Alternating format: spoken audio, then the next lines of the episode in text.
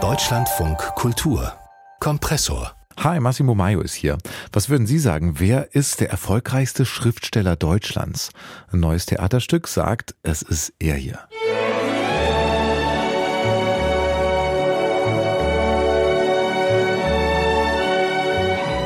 Ja, Karl May, Abenteuergeschichtenerzähler. Die meisten von uns haben wahrscheinlich ziemlich ähnliche Bilder im Kopf, wenn wir an Karl May denken. Ähnliche Geschichten, ähnliche Klischees von Winnetou und Old Shatterhand, die zu dieser Musik hier zum Beispiel durch die Prärie reiten. Winnetou feiert ja auch gerade Jubiläum, kam vor genau 60 Jahren das erste Mal ins Kino so eine Figur, die so gut wie alle kennen in Deutschland. Aber was erzählt einem Karl May, wenn man eben nicht mit seinen Geschichten groß geworden ist, wenn man ihn nicht schon immer kennt? Was erzählt einem das vielleicht auch über Deutschland? In der Volksbühne in Berlin entsteht gerade genau so ein Karl May-Stück, wurde geschrieben von Enis Marci und Maslum Nergis und die sind beide zwar in Deutschland geboren, aber Karl May haben sie erst als Erwachsene entdeckt und haben sich dann Monate, Jahre lang mit ihm beschäftigt und mit seiner Rolle im deutschen Geschichtengedächtnis und was Sie da rausgefunden haben, das erzählen Sie uns jetzt. Zugeschaltet von den Theaterproben in der Berliner Volksbühne. Hallo Enes Maci und Maslum Nergis. Hallo. Hallo. Sie sagen ja, Sie sind nicht mit Karl May groß geworden. Erinnern Sie sich noch, wann Sie das erste Mal mit Karl May in Kontakt gekommen sind? Also für mich sehr schwierig, eigentlich immer schemenhaft. Also ich habe davon gehört, dass es diese Filme gab und dass Leute das mit ihren Großvätern geguckt haben. Ich habe gehört, dass es diese Orientreise gab, in der zum Beispiel auch Albaner eine Rolle spielten. Aber so richtig, richtig drauf hängen geblieben sind wir eigentlich erst, als das Remake rauskam, 2016. Mhm. Ähm, und da gab es so eine große Cover-Story im Deutsche Bahn Magazin. Und die Zugfahrt war so lang und dann ähm, bin ich irgendwie in das Rabbit Hole Karl May reingefallen und kurz darauf eigentlich wir beide zu zweit. Dazu muss ich einhaken, dass ich tatsächlich ähm, schon mal von Karl May gehört habe, aber ich kannte ihn ganz abstrakt. Also ich wusste überhaupt nicht, wer das ist und äh, ich bin wirklich erst mit Enes und ihren Verweisen auf diese mhm. Reportage und den Film überhaupt wirklich erst in dieses Universum Karl May eingestiegen und erst langsam, langsam verstanden, wer das eigentlich ist und was das für Werke sind. Ich fand gerade das Rabbit Hole so interessant, das Sie genannt haben, in das Sie da reingefallen sind. Vielleicht können Sie das nochmal beschreiben. Was hat Sie da so angezogen? Was, was hat Sie interessiert? Was wollten Sie genauer verstehen mit diesem Karl May? Also es gäbe zum Beispiel eine ganz gute Episode. Als wir uns also diese Cover-Story angeschaut haben, habe ich festgestellt, da spielte Wotan Wilke Möhring den Old Shatterhand und Nick Jelilai spielte den Winnetou. Und dann habe ich gedacht, ah, okay, den kenne ich nicht. Dann habe ich ihn gegoogelt und stellte fest, das, war ein, das ist ein albanischer Schauspieler. Dann habe ich gedacht, aha, interessant, hier wird jetzt also der Native oder Indianer von einem Albaner gespielt was bedeutet das? Bedeutet das irgendwas? Dann habe ich das angefangen zu googeln. Dann habe ich herausgefunden, dass der, äh, diese Rolle ursprünglich mit Pierre Brice von einem Franzosen gespielt wurde. Mhm. Dann habe ich herausgefunden, dass Pierre Brice selbst Freiwilliger im Indochina-Krieg war. Dass er also den absoluten Einheimischen spielt, obwohl er an anderer Stelle sich freiwillig gemeldet hat, um äh, gegen die Einheimischen anzutreten im ersten französischen Dekolonisierungskrieg. Und dazu kann ich vielleicht ja. noch anschließen, meine persönliche Motivation in diese Recherche zu gehen war nicht, eine Karl-May-Exegese zu betreiben und sich die Frage zu stellen, ob man diese Literatur noch ähm, lesen darf oder nicht. Das waren für mich eher sekundäre Fragestellungen, sondern was erzählt uns dieses Werk und dieses Leben heute? Und wie kann man, wenn man dem sich wirklich tiefer, tiefergehend mit beschäftigt, ähm, welche, welche weit verzweigte Rezeption lässt sich da eigentlich äh, auf, ähm, auf, aufschließen.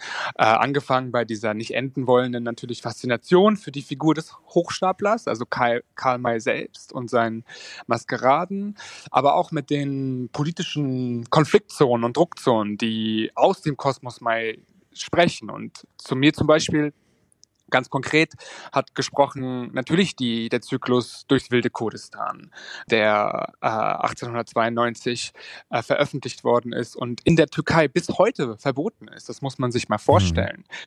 Und wenn ich diesen Text äh, lese, der natürlich selbstverständlich voller kolonialen, kolonialer Fiktionen ist und den der türkische Staat trotzdem für gefährlich zu halten scheint, ja, dann setzt sich doch dieser Text von 1892 ganz automatisch für mich, der ihn heute dann im Jahr 2023 liest, ins Verhältnis zur ähm, aktuellen Gewaltgeschichte Kurdistans.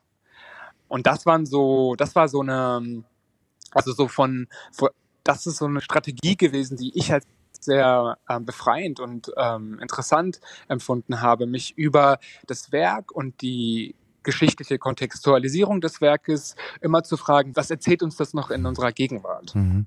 Ja, und das ist total spannend zu sehen, dass Karl May auch über Deutschland hinaus eine Relevanz hat, uns da Anknüpfungspunkte gibt. Ich äh, würde vielleicht nochmal kurz auf äh, Karl May, diesen, diesen Autor und Künstler und, und Mensch äh, eingehen, weil Sie haben jetzt gerade den Hochstapler da auch erwähnt. Diese Maskeraden, die ja oft mit Karl May in Verbindung gebracht werden. Aber ich glaube, viele Leute, auch wenn die Menschen in Deutschland alle Karl May-Geschichten kennen, über den Mensch Karl May wissen viele vielleicht gar nicht so viel.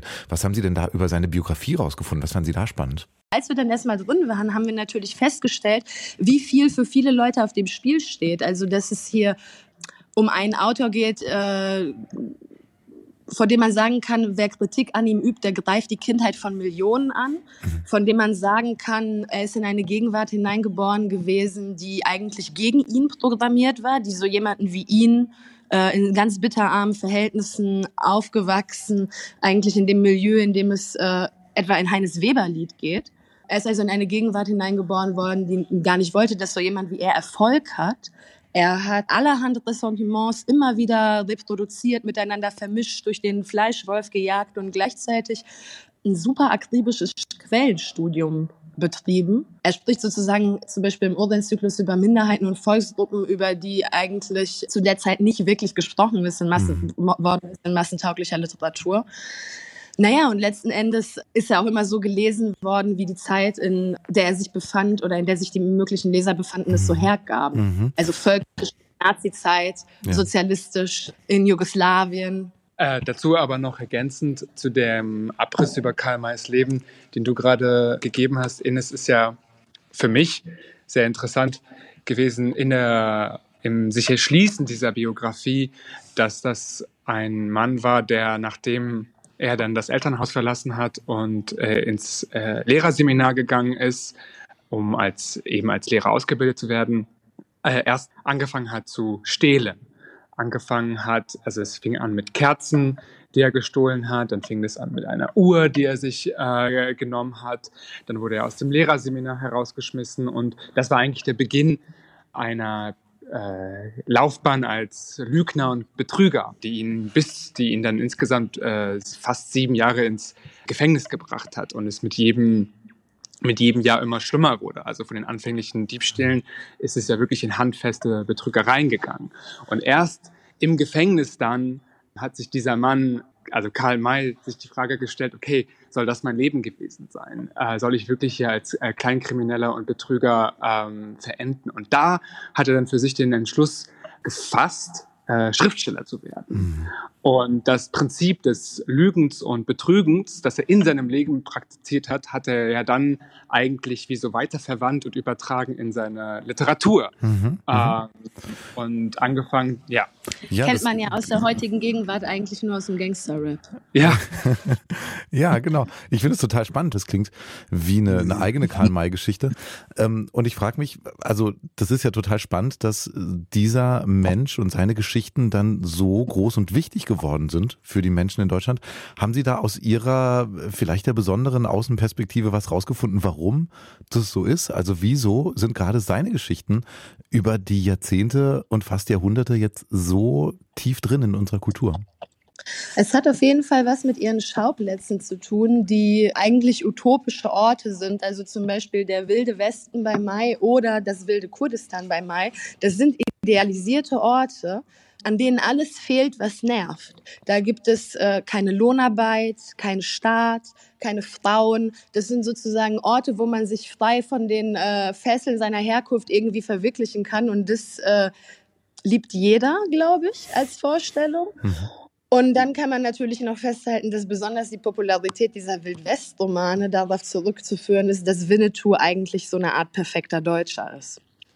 Und der, äh, also das rassistische Ressentiment, das da zutage tritt, ist eigentlich eines, was dem Fremden, dem anderen nicht zugesteht, für sich selbst zu stehen, ein eigener zu sein, sondern immer nur den anderen als Projektionsfläche zulässt. Und, Wie meint sie das, ähm, dass Winnetou der ein, ein perfekter Deutscher ist? Naja, also er vereint sowohl äh, eine Menge christliche Ideale äh, in sich, als auch so preußische du Tugenden wie äh, Treue, Disziplin und so weiter ähm, also die jetzt nicht ich für genuin preußisch halte, aber Karl May mit Sicherheit schon.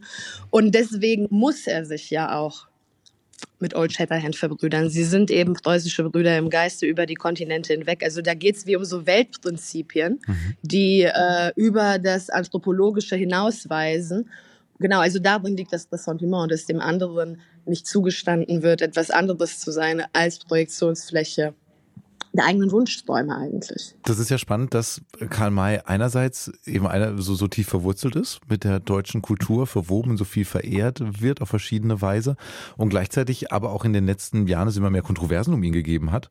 Also die Frage, ob seine Geschichten äh, und seine Klischees sozusagen heute überhaupt noch zeitgemäß sind, können wir aber noch weiter Winnetou-Filme drehen oder muss man das heute vielleicht ganz anders tun und äh, Karl Mays Perspektive ist einfach nicht mehr die heutige. Fanden Sie diese Perspektive auch interessant? Interessant. Haben Sie da auch noch mal was rausgefunden?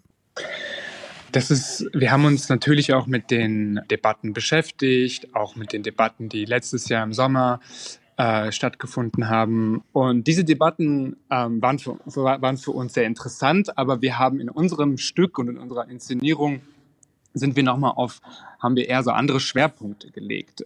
Jetzt haben Sie ja ziemlich lange recherchiert, monatelang, haben Ihre Erkenntnisse über Karl May und vielleicht auch über deutsche Geschichte in ein Buch und eben auch in dieses Theaterstück gepackt, das jetzt dann bald Premiere hat. Hat sich denn Ihr Blick irgendwie verändert auf Karl May in diesem ganzen Prozess oder vielleicht sogar irgendwie auf Deutschland?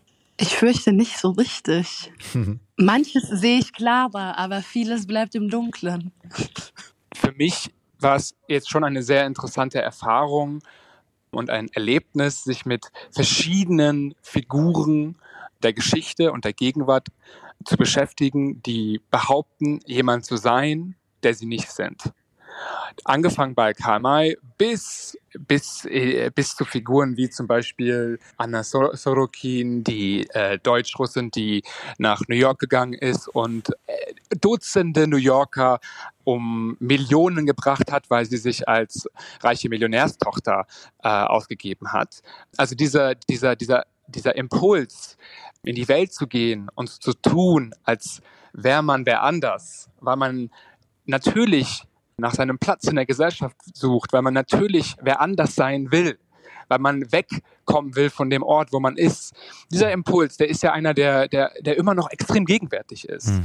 Und diese, diese, ich glaube, diese Spur des Hochstaplers, das ist eine, ähm, über die ich mhm. heute jetzt nach dieser langen Recherche anders nachdenke. Und um vielleicht noch den ähm, Überschlag zur Bühne zu machen, also natürlich ist das Theater auch ein Ort, äh, an dem es darum geht, jemand anders zu werden oder genau diesen Vorgang von sich zu weisen. Das ist der Grund, warum wir einen Teil der Recherche am Samstag auf der Bühne weiterspinnen. Mhm. Das würde mich auch nochmal total interessieren. Vielleicht wollen Sie da gar nicht so viel zu sagen, aber vielleicht ein bisschen was, wie das dann auf der Bühne umgesetzt wird. Also wie können wir uns das vorstellen? Gibt es da auch schöne Landschaften? Gibt es da Karl May als Figur? Gibt es Karl May als Gangster-Rapper zum Beispiel? Oder wie, wie wird es inszeniert? Na, das Album sollte folgen wahrscheinlich, aber nee, also unsere äh, Recherche mündet einerseits in einem Essay, der im April erscheint und andererseits in diesem Theaterabend und andererseits in diesem Theaterabend, der am Samstag Premiere feiert. Und hier geht es eigentlich nicht so sehr um Fakten oder Diskurs, sondern es geht eher vielleicht um ein Gefühl, eine bestimmte Art von Unsicherheit, die der Hochstapler braucht, um sich lebendig zu fühlen. Es geht um eine es geht um die Frage danach, wie man sich begegnen kann, wenn man sich gar nicht kennt und wenn man also sich voneinander vielleicht nur das erzählt, was man bei einem Tankstellenbier so preisgeben würde. Unsere Figur sitzt zu dritt und sie lernen sich kennen und sie belügen sich und sie sprechen tatsächlich auch immer wieder von Karl May, aber eben auch von ihren eigenen kleinen Leben. Und das Motto des Abends ist alles Show, alles wahr. Wir sind gespannt. Enes Marti und Maslum Nergis, Sie haben ein Essay geschrieben über Karl May aus ihrer ganz eigenen Perspektive und daraus jetzt auch ein Theaterstück gemacht für die Volksbühne in Berlin. Das feiert jetzt am Samstag Premiere und wir haben drüber gesprochen hier im Kompressor Podcast. Ganz herzlichen Dank für das Gespräch und alles Gute für das Stück. Dankeschön. Danke. Unser Kompressor-Podcast erscheint übrigens jeden Werktag mit einer neuen Folge, einem neuen Gespräch, einem neuen Phänomen aus der Welt der Popkultur. Wenn Sie das gerne hören, dann freuen wir uns, wenn Sie uns weiterempfehlen.